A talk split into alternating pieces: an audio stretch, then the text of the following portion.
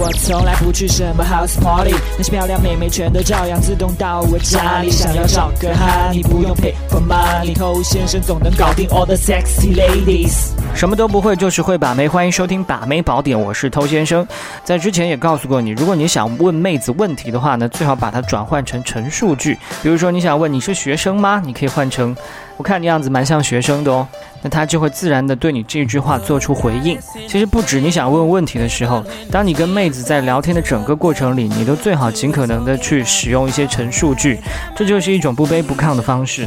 你应该更加从容的把自己的生活内容自然的流露出来，来引起这个妹子对你的一些兴趣。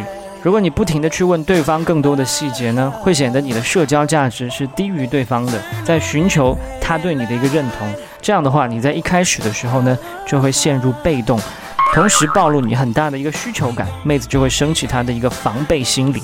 你用你的陈述句让她了解到你的生活，拉近距离，感觉到和你其实生活在同样一个世界，甚至会因为你的陈述而引发更多的聊天话题。